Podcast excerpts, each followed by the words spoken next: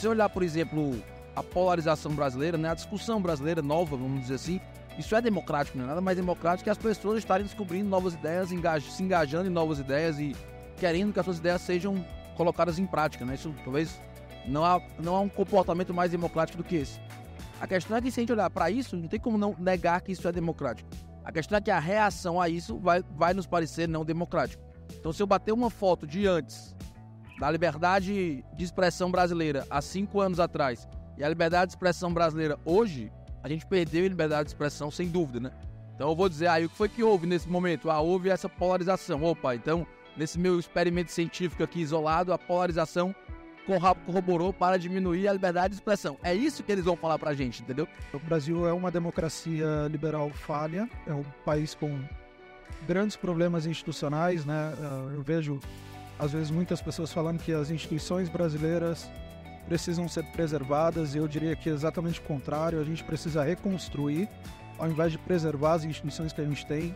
São instituições que mantêm uh, uma certa elite extraindo riqueza da população, que mantém uma certa elite uh, intelectual e financeira extraindo uh, das pessoas aquilo que elas produzem e entrega pouco ou quase nada a elas. Né? Quando a internet trouxe esse debate público, e aí eu acho que é o que a gente está sentindo nesse momento, muitas opiniões que a gente talvez ache que são polarizadas, ou mesmo que são um pouco é, fracas de conteúdo, elas já existiam e são pessoas que vão às, às urnas, que demonstram seu voto há pelo menos 40 anos, que é quando a gente redemocratizou o país.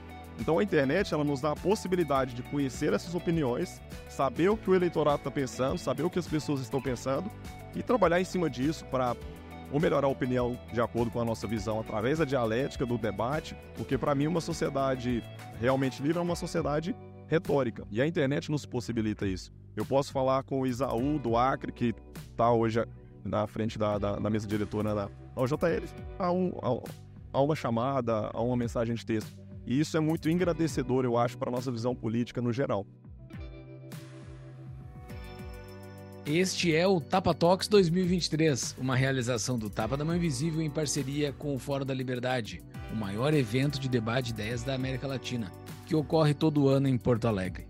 Bem-vindo, Paulo Fux.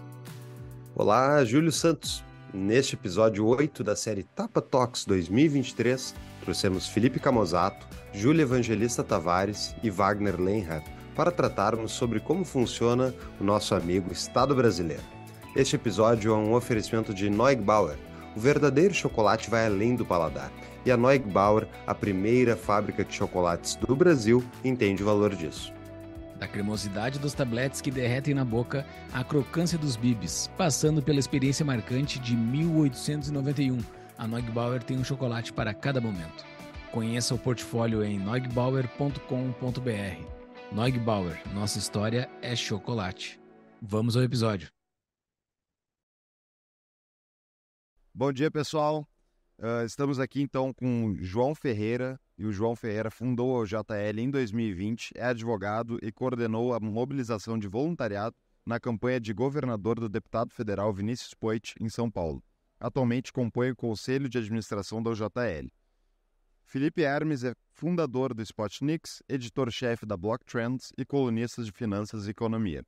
Raduan Melo, sócio da PWR Gestão, diretor do Mises Brasil e sócio da LVM Editora.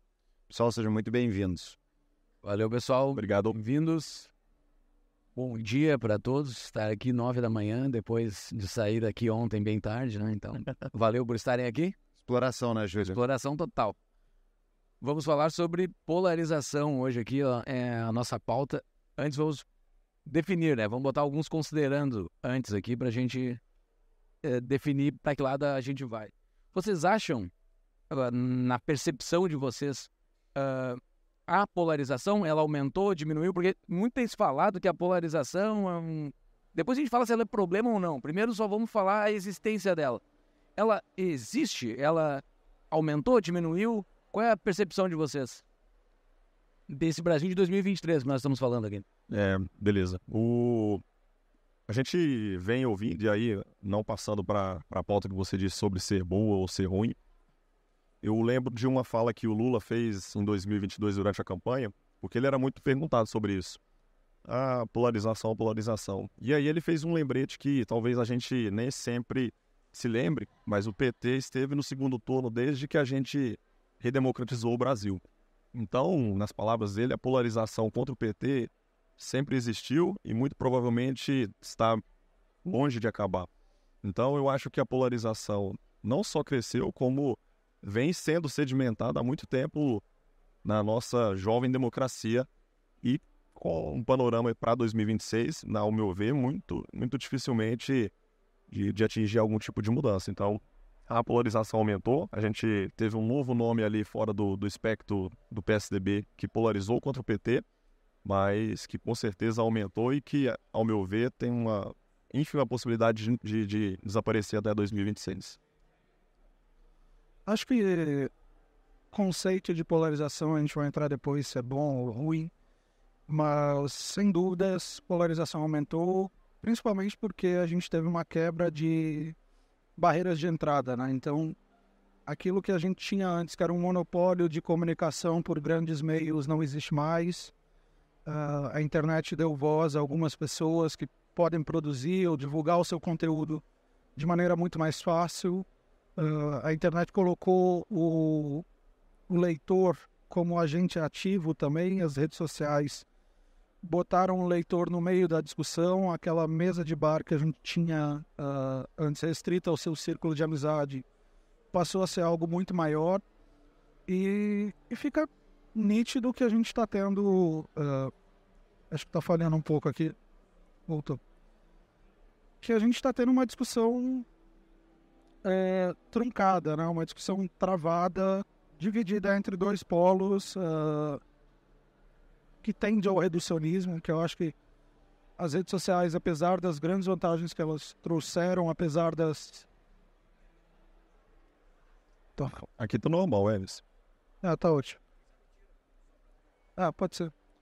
Uh, apesar das grandes vantagens que a gente teve de, de unir pessoas, de criar grupos, de, de fomentar a discussão e fomentar a educação, uh, apesar disso, a gente abriu espaço também para que fosse criado, de certa maneira, torcidas, né? Então, acho que um pouco mais à frente a gente vai discutir aspectos bons e ruins, mas sem sombra de dúvidas a gente teve um aumento da polarização nos últimos anos, principalmente porque essa, essas barreiras de entrada de discussão e esses meios de formação uh, do debate principalmente dentro da, das universidades também, das redes sociais, dos meios de comunicação, eles acabaram sendo criados, né? Então, como a gente estava comentando aqui um pouco antes, uh, a polarização ela é crescente na medida em que um lado descobriu que o outro existe e agora a gente está tendo essa discussão.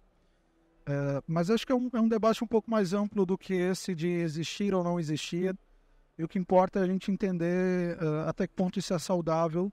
E eu acho que tem muito para a gente falar a respeito. Em primeiro lugar, bom dia aí, bom dia Júlio, bom dia Fux. Que hora, hein? 9 horas da manhã. Meu Deus. Depois de ontem. 9 horas da madrugada, Jesus. Mas vamos lá. É, eu concordo com o Evans, né? Eu acho assim, mais do que polarização, até já para estender o tema para a próxima questão provável. O movimento que aconteceu pela internet, ele é, ele é indubitavelmente assim uma transformação social que a gente nunca viu, né? Então, assim, a base começou a falar, né? A, a, veio de baixo um movimento que a gente não esperava, que ninguém conhecia. Eu costumo dizer que se o Estado soubesse o que a internet seria, ele teria proibido a internet em 1990, né? Ele não proibiu porque ele não tinha a menor ideia do que achava que ia ser aquilo. Achava que ia ser só um chatzinho de conversa. Nunca imaginou que desse chatzinho o mundo todo ia se entregar e a praça grega virtual iria ser recriada, né? Que é isso que é o, a rede social. Então, não tem como isso não mudar, né?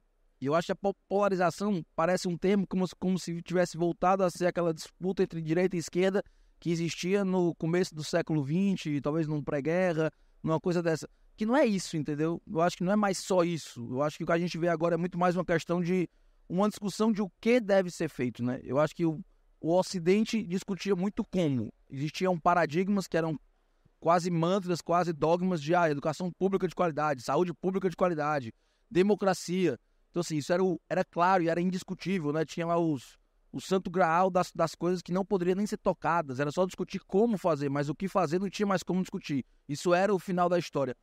E agora não mais, né? Eu acho que a, o que aconteceu foi a gente colocar em xeque o que deve ser feito.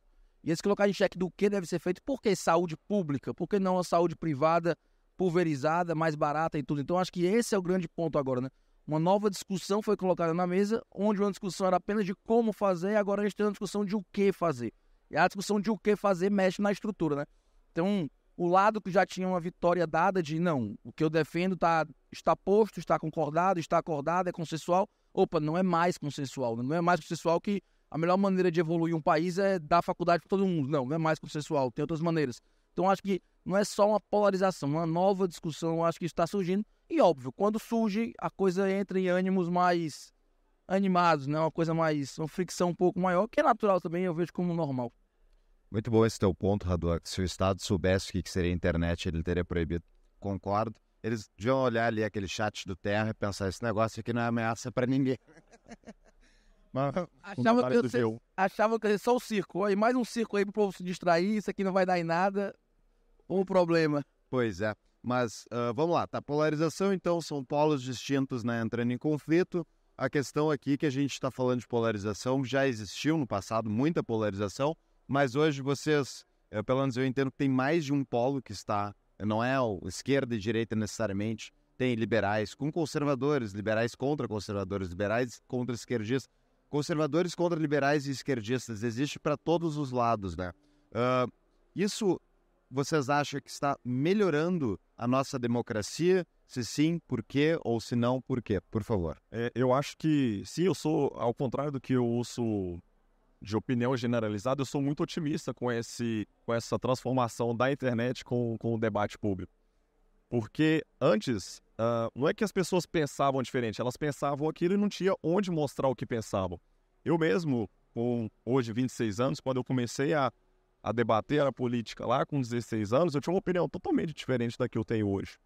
E eu acho que quando você se coloca nessa dialética, nesse debate, você necessariamente é obrigado a estudar, a conhecer mais e isso pode guiar uma mudança de visão das suas posições políticas, de rever o que você acreditava até então.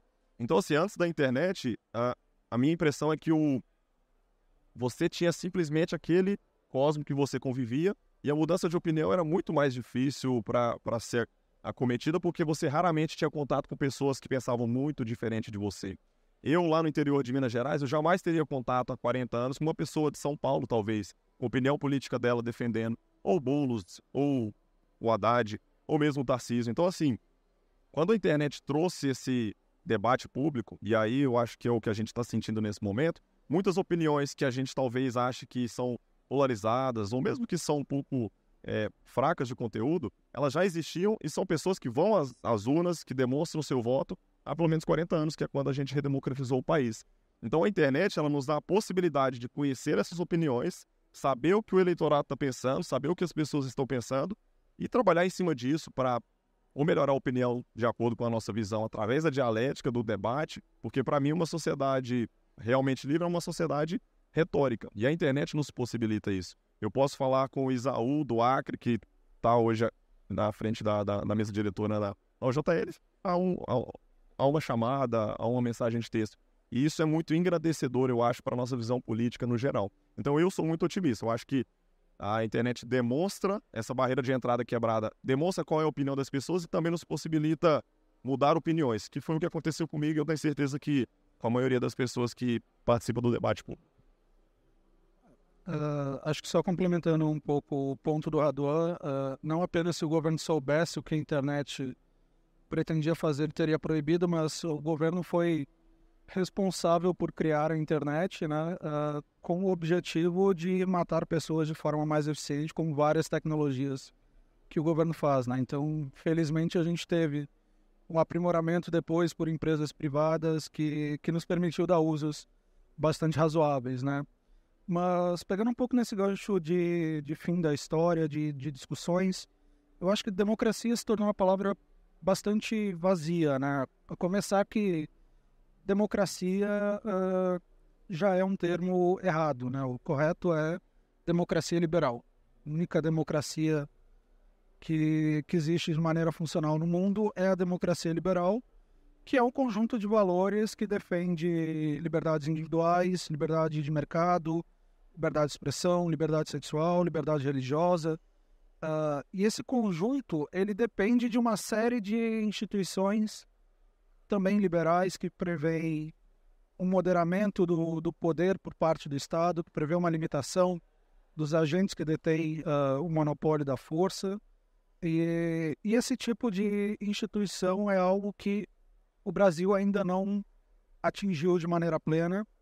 Uh, o Brasil é uma democracia liberal falha, é um país com grandes problemas institucionais, né? Uh, eu vejo às vezes muitas pessoas falando que as instituições brasileiras precisam ser preservadas, e eu diria que é exatamente o contrário, a gente precisa reconstruir, ao invés de preservar as instituições que a gente tem, são instituições que mantêm uh, uma certa elite extraindo riqueza da população, que mantém uma certa elite uh, intelectual e financeira extraindo uh, das pessoas aquilo que elas produzem entrega pouco ou quase nada a elas. Né? Então, a gente precisa reestruturar as instituições brasileiras, respeitando princípios básicos de, de liberdade individual, propriedade privada. A gente precisa melhorar o judiciário, a gente precisa melhorar uh, a forma como o governo se organiza e como ele entrega para as pessoas, ou como ele, ele atua do lado da receita ou do lado da despesa. A gente precisa corrigir isso, a gente precisa corrigir como as instituições privadas, uh, religiosas ou, ou, seculares participam da vida pública, como as forças militares, por exemplo, participam da vida pública e, e tudo isso a gente ainda precisa construir. E acho sinceramente que, que essa ascensão que é chamada de polarização, mas essa ascensão de um debate de um outro lado começando a participar e opinando sobre o que deve ser feito, como a Adam estava muito bem falando, uh, ela é crucial nisso. Né? A gente precisa entender que o Brasil tem de olhar para sua estrutura, para as suas instituições, entender por que, que deu errado e o que, que a gente pode fazer para melhorar. E sem sombra de dúvidas, uh, a participação popular, participação das pessoas, criando uma discussão uh, que não seja capturada por um lado ou outro, ela vai ser crucial nos próximos anos para a gente conseguir se desvencilhar dessas instituições uh, extrativistas que a gente formou ao longo desse, desses dois séculos de, enfim, de país. Olha assim, eu acho que acontece muito fluxo assim, o que é a ação e o que é a reação, né? E a reação ela não é propriamente dita uma reação natural, né? Não é assim, ah, a discussão traz democracia, então ela é maravilhosa. Não a reação é artificial, né? A reação ela vem normalmente de quem está sendo prejudicado por isso, né? Então, se você olhar, por exemplo, a polarização brasileira, né? A discussão brasileira nova, vamos dizer assim, isso é democrático, não é nada mais democrático que as pessoas estarem descobrindo novas ideias, engaj se engajando em novas ideias e querendo que as suas ideias sejam colocadas em prática, né? Isso talvez não há, não há um comportamento mais democrático do que esse. A questão é que se a gente olhar para isso, não tem como não negar que isso é democrático. A questão é que a reação a isso vai, vai nos parecer não democrático. Então, se eu bater uma foto de antes da liberdade de expressão brasileira há cinco anos atrás e a liberdade de expressão brasileira hoje, a gente perdeu a liberdade de expressão sem dúvida, né? Então eu vou dizer aí ah, o que foi que houve nesse momento? Ah, houve essa polarização. Opa, então nesse meu experimento científico aqui isolado, a polarização corroborou para diminuir a liberdade de expressão. É isso que eles vão falar pra gente, entendeu?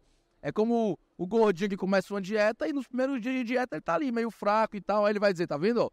fazer dieta deixa a pessoa fraca. Não posso fazer dieta. O cara vai pra musculação um dia fica dolorida, tá vendo? musculação deixa a pessoa dolorida. Musculação não é bom, não é bom pra saúde. Então, assim, a, a vida é isso, né? São esses pêndulos, né?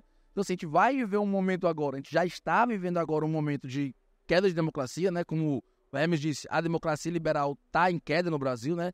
Liberdade de expressão, independência das instituições, um jurídico, um sistema judiciário altamente contestado pela sociedade. Então, assim, a gente está vivendo isso, mas isso, por mais que seja uma consequência da polarização, não nos quer dizer que a polarização é antidemocrática, né?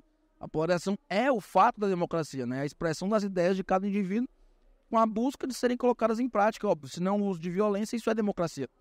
Mas a reação a isso nos parece não democrática. Então, a análise só de uma foto antes e depois vai confundir as pessoas, como já está, mas sem dúvida isso é um, um arcabouço democrático fundamental. A liberdade de se polarizar, isso faz parte do jogo, né? Não, só comentar que metade dos presos no Brasil ainda não foram julgados, enquanto um que foi julgado por 14 juízes está solto, né? Então, isso já diz muito. E foi eleito presidente, né? Então, isso já diz muito sobre por que, que a gente não deve preservar as nossas instituições e sim reconstruí-las de maneira assertiva. Né? Uh, inclusive, o, essa parte que o, que o Raduan falou sobre a polarização ser uma expressão legitimamente democrática, é, me remete muito que não é tanto a polarização que é a parte ruim. Eu acho que a gente confunde a polarização ser ruim porque são dois polos ruins. Se existissem dois polos, ou pelo menos um polo bom, como por exemplo o nosso governador lá em Minas Gerais, que veio aqui palestrar ontem, a gente está satisfeitíssimo com essa polarização, porque a gente tem uma pessoa efetivamente que faz um bom trabalho, que efetivamente representa o que a gente acredita.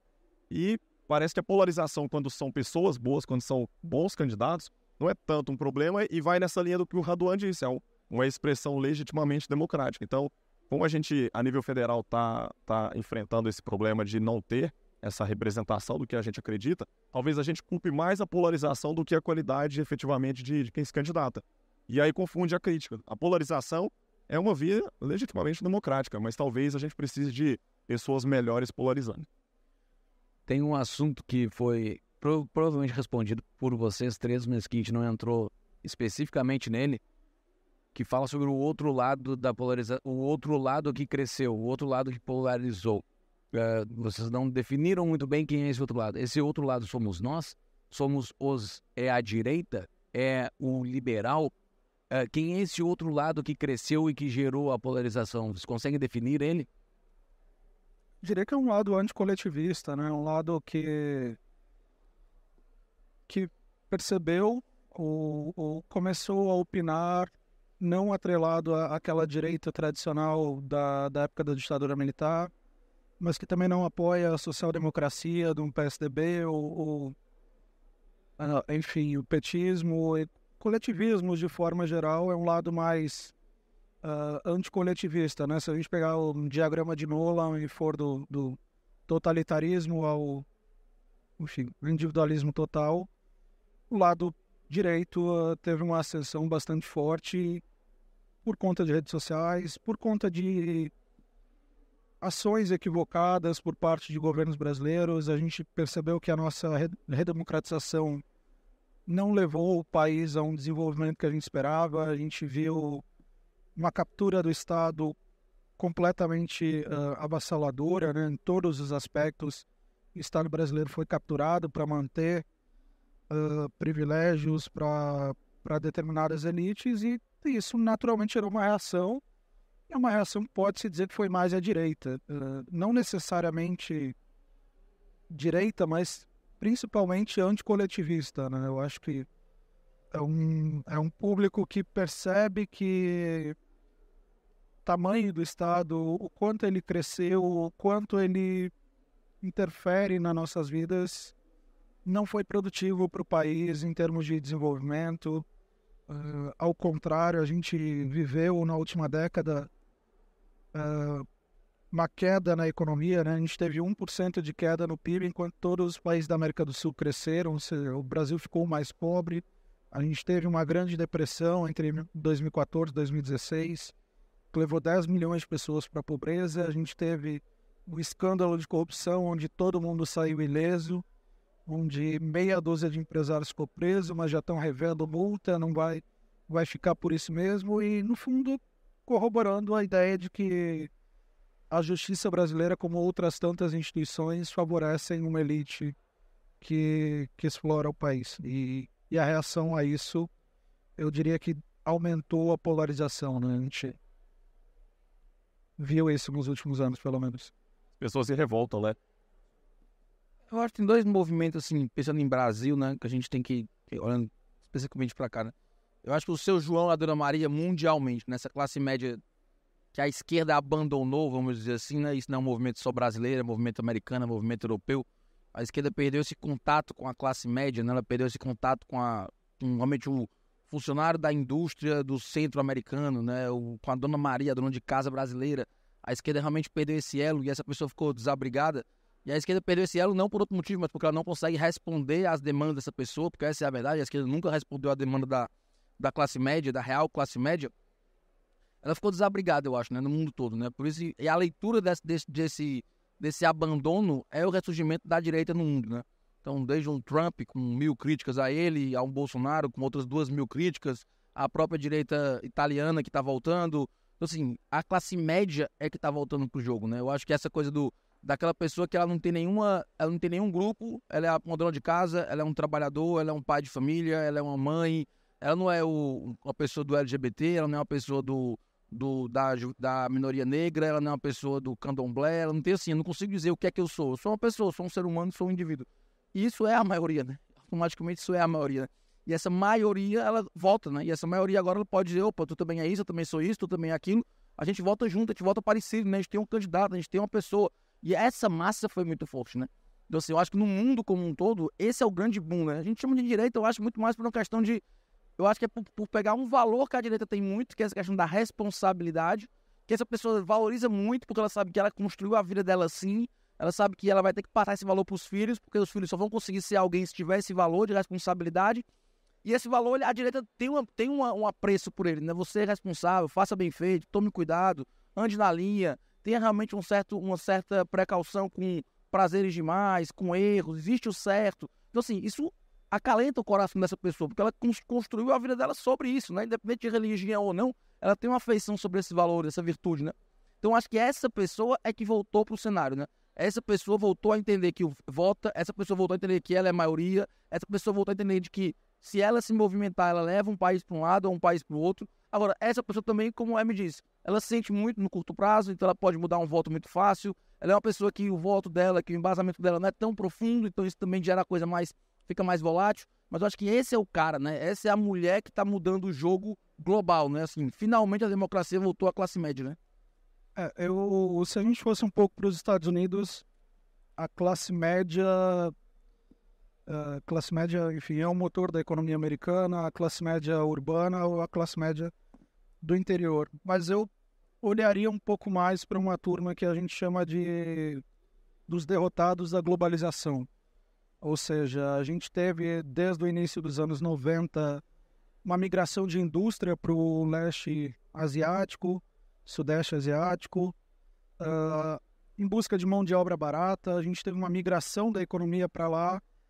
E o cara que estava lá em Detroit produzindo carro, o cara que estava lá numa, numa pequena indústria, ele começou a ver que os empregos estavam migrando para a China. E quem se beneficiou disso foi a classe média das grandes cidades que começou a comprar produtos muito mais baratos. Começou enfim, até um boom de consumo, posteriormente a internet. Então, você teve uma ascensão muito grande dessa classe média das grandes cidades, que é tradicionalmente uh, mais progressista, mais ligado à esquerda nos Estados Unidos e, na, e no Reino Unido também. Você olha o mapa uh, eleitoral por lá, você vai ver que o interior, Londres é, Londres é Partido Trabalhista, e Manchester ou, ou Lancaster, Liverpool, cidades industriais, são cidades mais conservadoras e isso gera um, um sentimento de que essas pessoas foram, de certa forma,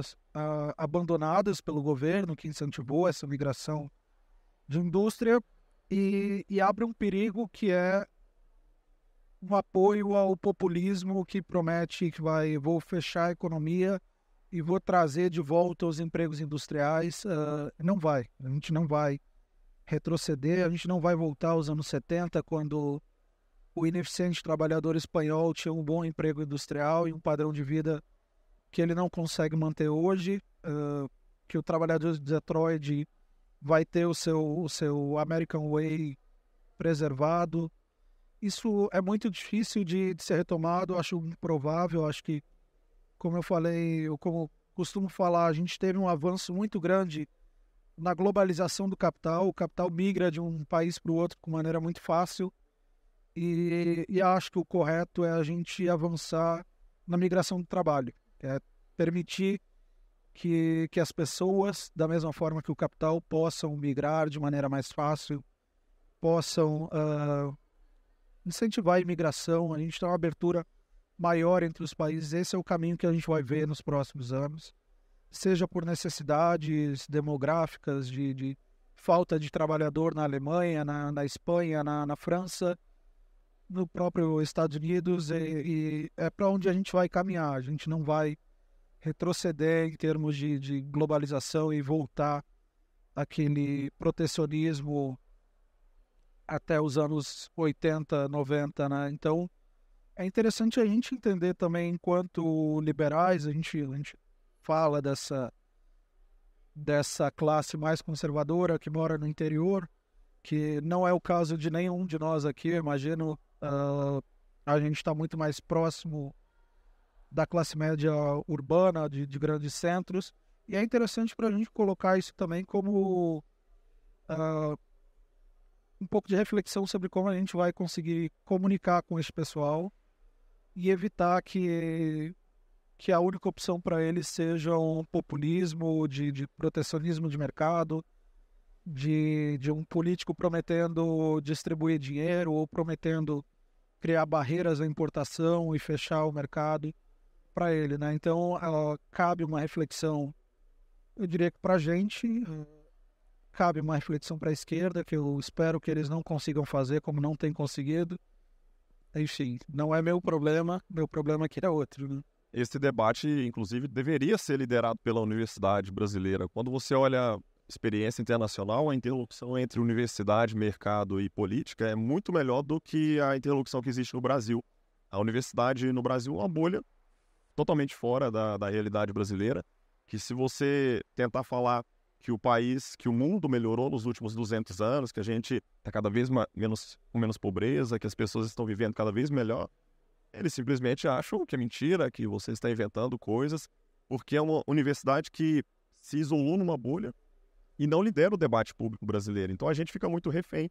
A nossa academia, que deveria trazer essa parte técnica, que deveria mostrar que as coisas a nível mundial estão melhorando e os caminhos que o Brasil deve apontar para que o mercado atue de forma pujante, que a política atue de forma subsidiada, a universidade simplesmente se abstém de tudo isso, acredita em dogmas que estão ultrapassados e muito por esse motivo a gente começou a ideia lá da UJL a, a tentar levar esse debate para dentro da universidade por isso, porque o movimento estudantil como um todo está tomado por esses factoides que atrapalham muito o debate público brasileiro.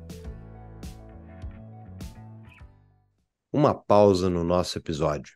A PWR Gestão, maior empresa de consultoria empresarial do norte e nordeste do Brasil, cujo propósito é gerar riqueza e liberdade, atua como consultoria em todas as verticais da gestão empresarial, mentoria e treinamentos. Já são mais de 950 projetos realizados, mais de 600 clientes e mais de 15 mil empresários e gestores impactados. A PWR possui atuação nacional e internacional, com um time multidisciplinar com mais de 80 consultores especialistas e uma estrutura própria para escalar o crescimento da sua empresa. Quer saber mais sobre a consultoria em gestão profissionalizada em maior ascensão no Brasil? Acesse o link www.pwrgestão.com e acelere o seu crescimento voltamos ao episódio. Uh, é interessante isso falar das universidades, porque vocês olham os ministros do Lula, tem aquele Silvio Almeida, por exemplo, ele é um ótimo exemplo dos univers... das pessoas que saem do Brasil para fazer universidade no exterior e voltam com conceitos piores. Cara, eles têm lá, no... ele até tirou do Twitter agora, mas ele tinha lá que ele tinha feito pós-PHD em alguma universidade Ivy League americana, e tem vários desses intelectuais uh, que saem do Brasil e vão aprender a ser woke e identitário lá no exterior, nos Estados Unidos, na Inglaterra. É completamente bizarro, porque daí esses caras estão saindo do Brasil e estão voltando piores. Cara, como? Mas consegue. Uh, volta com autoridade, né? Volta Achando que eu. Exatamente. Eu fiz, pô, tu não estava em Colômbia, entendeu? O que tu sabe, né? Uh, e só que eu queria voltar aqui à questão das redes sociais, porque tem um outro lado, né? A gente está aqui falando, bah, polarização natural, acontece melhor que não ter, mas tem o lado da tia do Zap e as fake news, né? E como isso muda eleições, isso eu estou usando advogado do diabo aqui, então vamos lá. Uh, não é ruim justamente essa universalização de conteúdo, as pessoas poderem falar sem filtros, não ter mais a, aquela preocupação de, da integridade do jornalista, eu não consigo nem terminar a frase. Mas vamos lá, uh, do, do, jornalismo clássico, de se preocupar com a qualidade das informações, de não, não, não espalhar qualquer rumor e conseguir justamente ver, fazer a veracidade do, dos fatos? Não é ruim a gente ter essa universalização? Eu acho péssima a fake news, mas eu não acho que é combatendo a universalização e a, a possibilidade das pessoas falarem o que quiserem que a gente vai conseguir resolver esse problema. A fake news, para mim, é simplesmente um reflexo do que já existia dentro do aparato brasileiro. As pessoas, elas acreditam, de certa forma, no que mais toca elas e da maneira que aquilo recebe, é recebido por ela. Então, quando você tenta magicamente por um governo ou por uma instituição é, esclarecer a pessoa e dizer, olha, isso aqui é fake news, isso aqui não é fake news, você abre uma margem gigantesca para que você defina o que é certo, o que é errado, baseado no que não é certo e errado. Então, a, a fake news, para mim, se combate de forma retórica. A fake news é uma, é uma expressão que, que a gente tem que tratar como um espelho do que está acontecendo na sociedade e atuar de forma informativa para mostrar às pessoas que aquilo simplesmente não tem, sabe, uma, uma, alguma, alguma substância. Então, se você é uma pessoa que consegue identificar que aquilo é falso ou verdadeiro, por que não você pode pedagogizar isso para a pessoa que está acreditando naquela notícia falsa? Então, para mim, a universalização, na verdade, é uma aliada, porque ela mostra o que as pessoas estão pensando, mostra se elas estão acreditando em notícias que não são verdadeiras e ela te permite ter essa, essa possibilidade de pedagogizar, de mostrar que, olha, isso é verdadeiro e isso é falso. E assim, a grande mídia sempre teve os próprios interesses. Ah, eu vejo que esquerda e direita no Brasil reclamam muito, é Globo golpista, Globo não sei o quê. Então, assim, ah, eu acho que a, o caminho não é por um ser iluminado mostrando o que é verdade e o que é falso. É uma sociedade retórica mostrando com substância, com insumos, o que é certo, o que é errado, o que é verdadeiro ou não, e que as pessoas possam discordar disso. Para mim, a, a, notícia falsa é combatida com isso, com retórica. É, eu vou, eu vou te dizer que eu não acho necessariamente ruim. É, às vezes eu até acho interessante espalhar fake news que é para alguém desmentir, né? Se a, gente, se a gente não espalha, ninguém vai desmentir. Aí é um problema. Mas eu acho, eu acho que o ponto central é fake news sempre existiu. Uh, fake news, eu lembro muito bem, eu já era nascido, já, já participava de política quando o, PS, o PT mandava rodar carro no interior do Nordeste anunciando no alto-falante que o PSDB ia acabar com, com Bolsa Família. Uh, fake news. Enfim, sempre existiu. O Collor levou para a TV a ex-esposa do Lula para falar isso ou aquilo dele não é, não é uma novidade em política, né? As pessoas não aprenderam a mentir porque elas ganharam o celular, elas já mentiam antes. E acho que, que um dos problemas é a gente começar a importar uma discussão americana, que é própria, o próprio uso de fake news. Uh, a gente está sempre sendo pautado pela discussão americana, que não é a nossa discussão. Nós somos um país que metade da população não tem saneamento básico, a gente não tem que estar tá preocupado com, com problemas americanos e ficar querendo aparecer nesse um pouco desse viralatismo de dizer ah, a gente também tem os problemas como vocês não temos, a gente tem outros problemas. E, e acho que a, único, a única questão que a gente poderia destacar é que com, com a universalização de acesso à internet, a meios de comunicação, ao WhatsApp atingindo 100 milhões de pessoas no Brasil, é que a elite urbana intelectual ela descobriu o que, que o Brasil do interior pensa e descobriu qual é o nível de discernimento, descobriu o impacto que, que a baixa educação do Brasil uh, tem. Convém lembrar que 42% dos trabalhadores brasileiros não concluiu o ensino médio, né? então é um número bastante complicado. É um número que aponta uh, para um desafio que a gente precisa cumprir se a gente olhar também nos jovens, 25% dos jovens abandonam a escola e, e aqueles que continuam se formam nesse sistema educacional que a gente não precisa nem comentar o nível, né? Mas não é, não é exatamente um problema que as pessoas tenham mais formas de se comunicar e a única solução contra isso é massificar o outro lado, é massificar a correção. Acho que um mecanismo interessante que o Twitter tem adotado, por exemplo. Eu sei que o Twitter é completamente bolha, é décima, décima rede social mais usada do Brasil, 16 milhões de usuários. Um, que é essa, essa correção em notas feita pela comunidade. Né? A gente adota essa descentralização ao invés de ter um grande jornal que vai lá olhar e dizer isso é verdade, isso é mentira, isso não sei o quê. Você vai implementar uh, isso por meio da comunidade. Da mesma forma que a Wikipedia, a gente vai descentralizar a responsabilidade, as pessoas vão conseguir construir juntamente, uh, de forma conjunta, uma correção, implementar umas correções.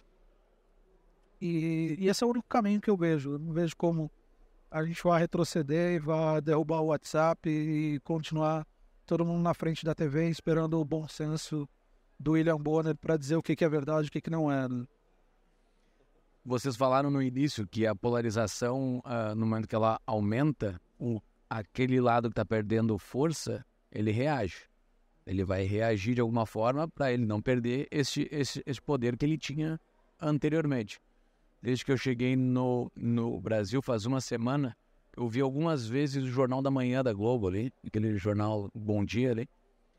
É uma assessoria de imprensa do Lula. É um negócio bizarro, assim. É, é o Lula é maravilhoso e, e, seguem falando do Bolsonaro ainda, que o Bolsonaro é o diabo na terra, ele tem um monte de problema ainda. Uh, eles estão se debatendo para não perder aquela força que eles tinham. Uh, isso está ocorrendo, isso é um fato. Como é que a gente reage a isso? Como é que a gente. Porque é, é uma força muito grande ainda, embora ele tenha perdido força, a Globo e a grande mídia como um todo, perdeu muita força, mas ainda tem força frente ao que nós somos.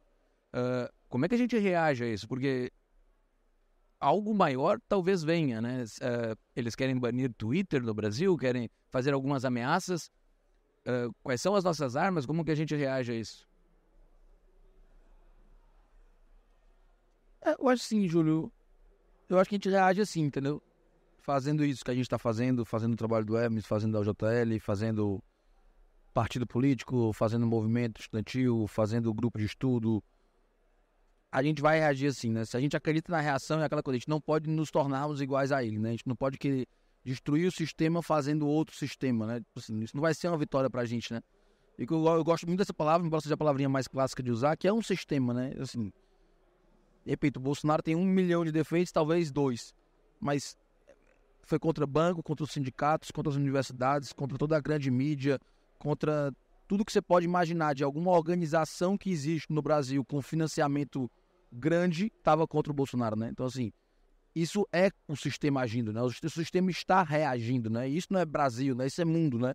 Então, assim, o sistema está reagindo, né? O que aconteceu ali no 5, 6 anos antes de pandemia no mundo todo, né? Se a gente puxar aí de 2015, 2016 até 2020, o sistema ficou perplexo com o que aconteceu no mundo, né? Gente que nunca foi pensada a ser presidente dos Estados Unidos virou presidente dos Estados Unidos. Gente nunca pensada em ser presidente do Brasil virou presidente do Brasil. Acabou o grupinho ali da esquerda paulistana escolhendo quem vai ser o presidente.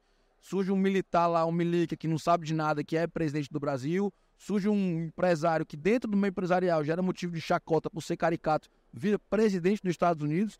Então, assim, opa, o que, é que tá acontecendo aqui? Então, ah, o sistema pegou e olhou para isso e, pera, o cara não passou por Colômbia, né? Esse cara não sabe o que deve ser feito, né? Como é que ele tá aqui sem passar por Harvard, né? Então, o sistema reagiu e reagiu forte, né? Então, assim, o que a gente está vivendo agora, e eu acho que é o começo ainda, é o inverno da liberdade, né?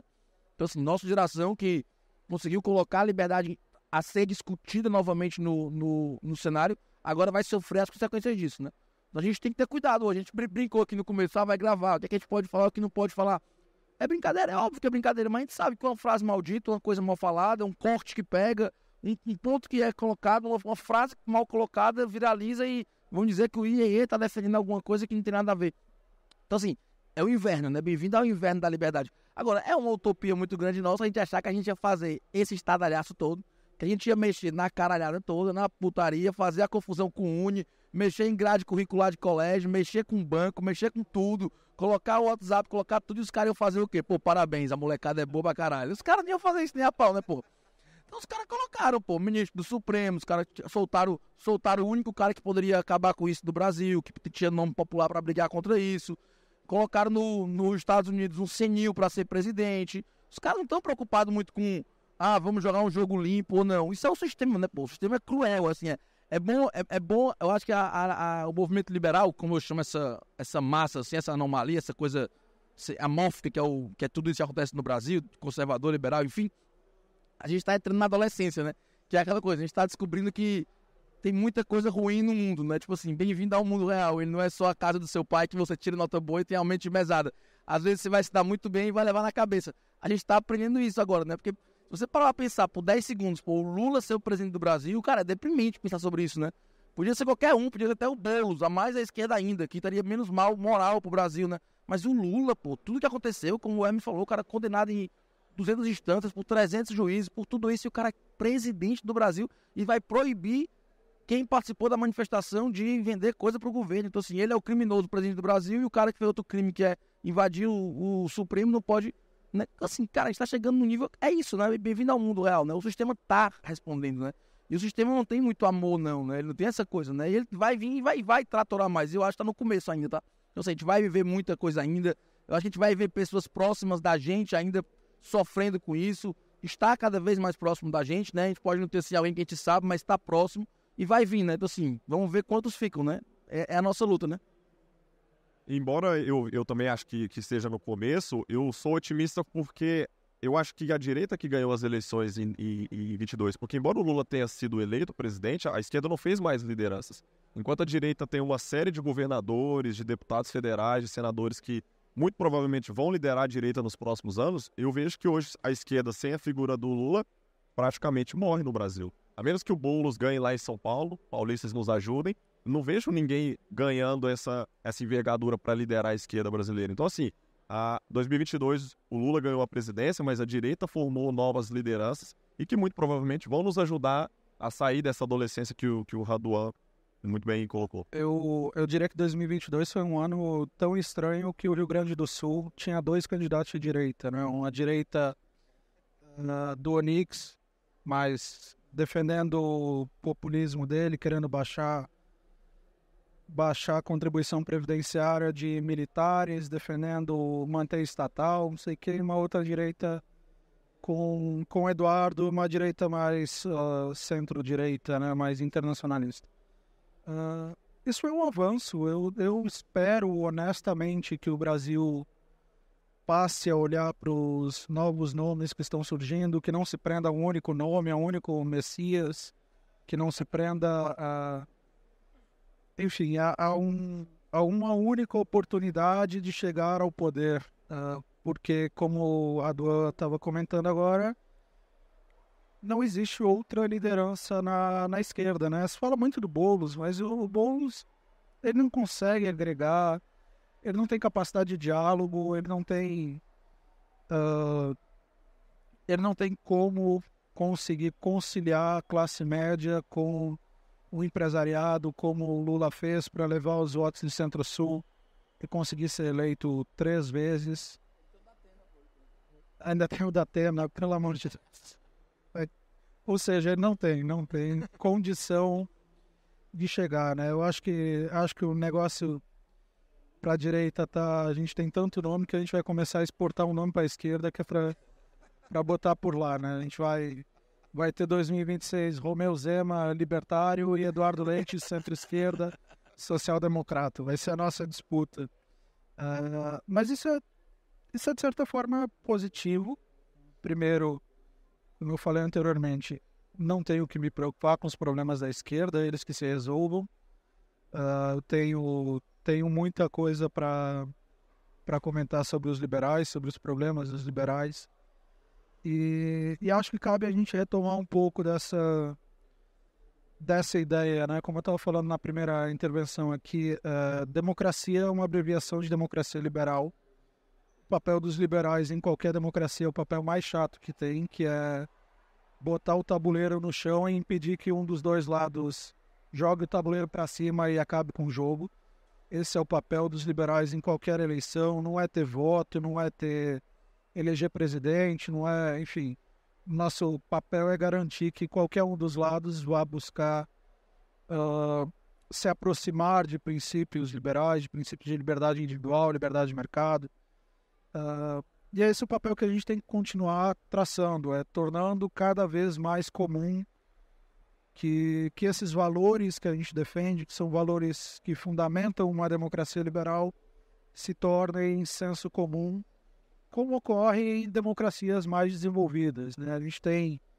Uh, a gente fala muito de Reagan e Thatcher nos Estados Unidos e, e Reino Unido, mas convém lembrar que, que o neoliberalismo ele surgiu com o Partido dos Trabalhadores da Nova Zelândia em 1980, né? bem antes de, de Reagan e Thatcher. Uh, um partido de esquerda que tinha um liberal na economia, que implementou reformas, uh, privatizou, criou competição. Isso foi fundamental para o avanço da esquerda social-democrata, uh, que evoluiu no mundo, infelizmente não no Brasil, mas os liberais tiveram um papel interessante nisso.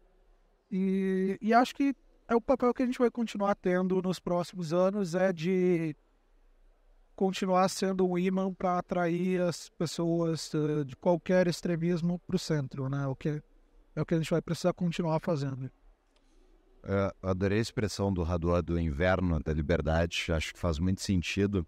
E para a gente ir para a última pergunta aqui, uh, a mídia estava com boas doses de antibolsonarismo psicótico, na minha visão. E agora, e daí, enfim, né, apoiou, fez passou muito pano para qualquer crítica e coisa do tipo sobre o outro lado, para tirar o demônio da terra que estava na presidência, segundo eles. E hoje ela está, de forma geral, embora a Globo esteja claramente, passe, continua passando pano para o Lula, eh, começou a surgir novamente críticas na mídia contra as coisas que o PT propõe. Contra... Estão se contrapondo um pouquinho. Tem muita gente que está ali defendendo ainda, mas eu começo a ver que está havendo uma mudança novamente de uma mídia um pouco mais crítica. Uh, vamos lá. Está vindo projetos de regulação de fake news. A mídia tá, eu não sei exatamente para que lado ela vai cair.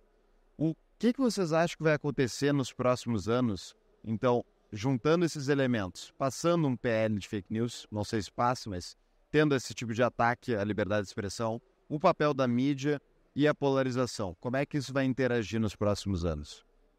Eu, eu vejo que a mídia, embora claramente tenha tendência, você já repara isso entrando em qualquer aula, sala de aula de jornalismo, claramente existe uma tendência, mas a mídia seguia muito pelo dinheiro também. É, ela vai bater em quem dá dinheiro.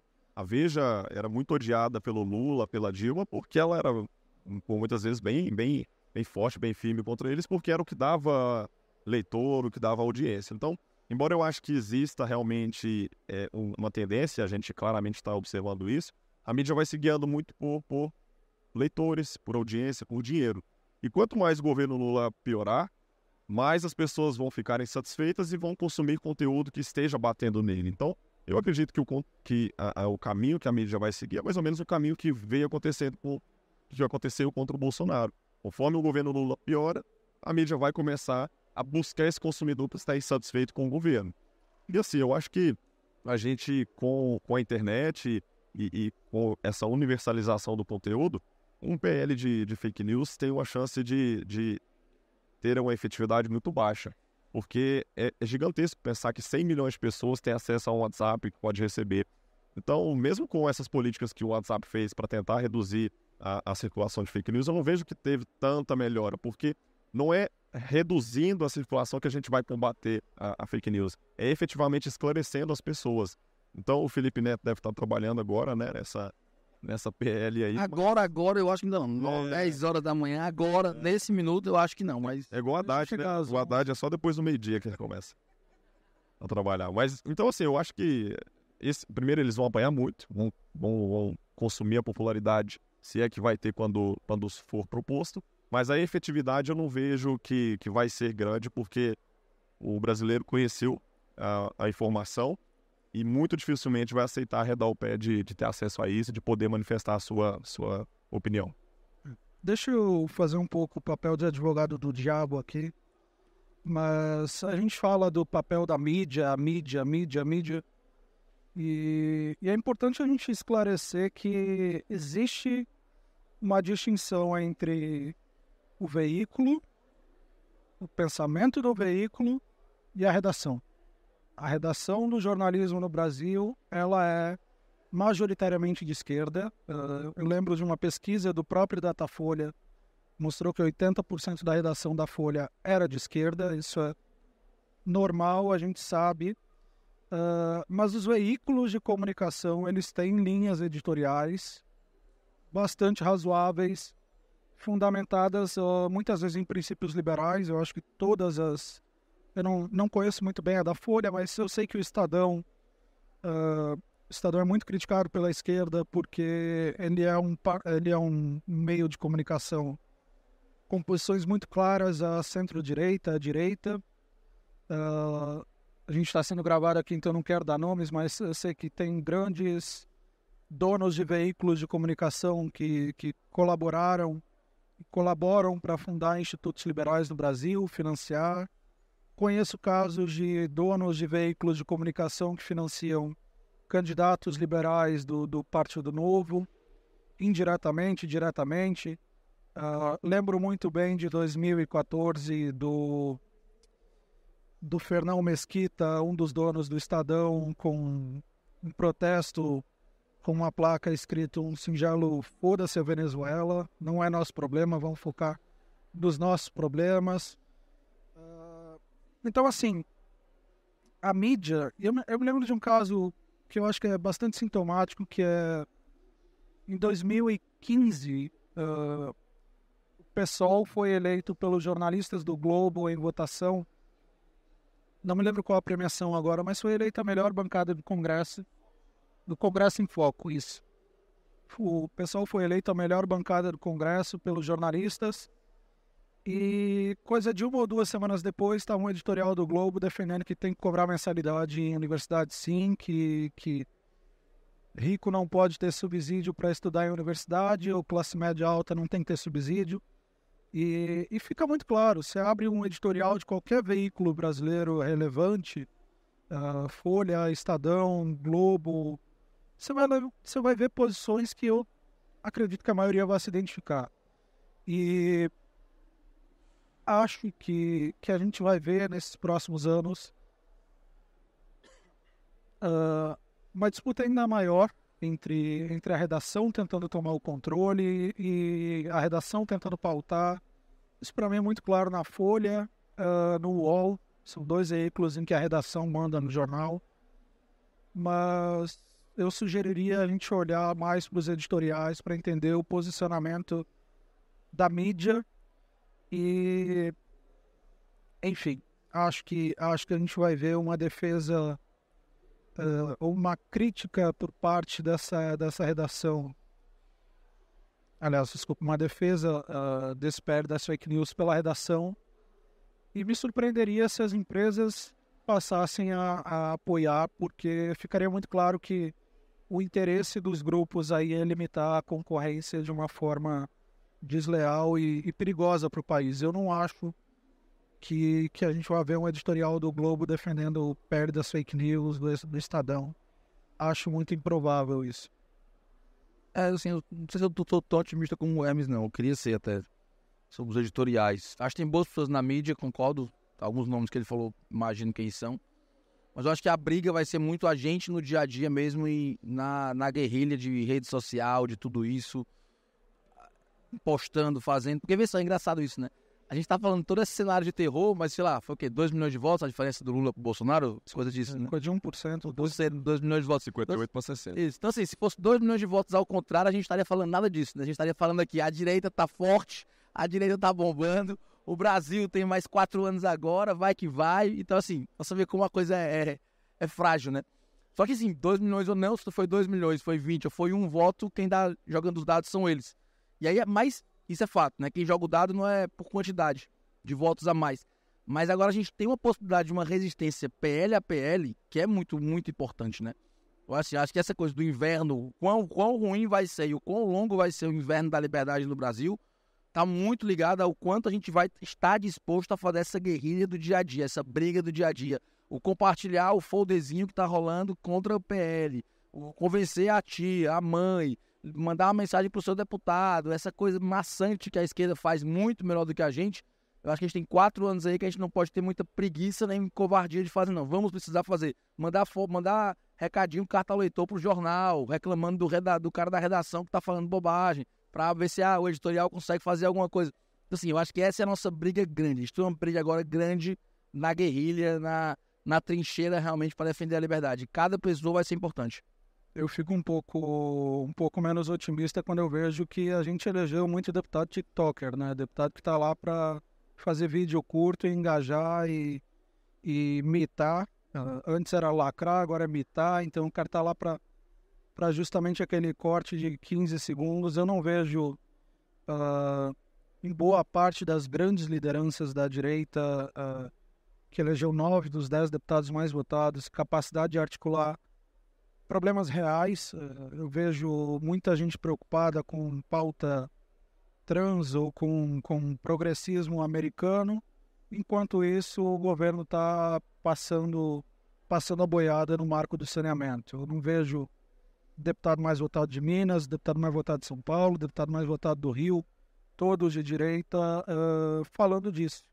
E a gente tem uma bancada defendendo que a gente mantém um sistema que mata 11 mil crianças por ano por falta de saneamento. E o deputado está preocupado com a pauta que ele viu na Netflix. Aí, aí complica um pouco para a gente, mas eu, eu, tendo a ser otimista ou tentar buscar, principalmente, uh, principalmente depois que comecei a enfim, investir em Bitcoin. Meu dinheiro não está mais tanto no Brasil, então eu tenho razões para ficar mais tranquilo aqui e ser mais otimista com o Brasil. Espero que seja, né? Espero que eu consiga voltar aqui. Muito bom. Pessoal, uh, terminamos nosso painel. Muito obrigado aos nossos convidados. A gente vai recomeçar às 10h30 com Titus Gable em inglês aí, para falar do Free Private Cities. Muito obrigado. Valeu. Valeu.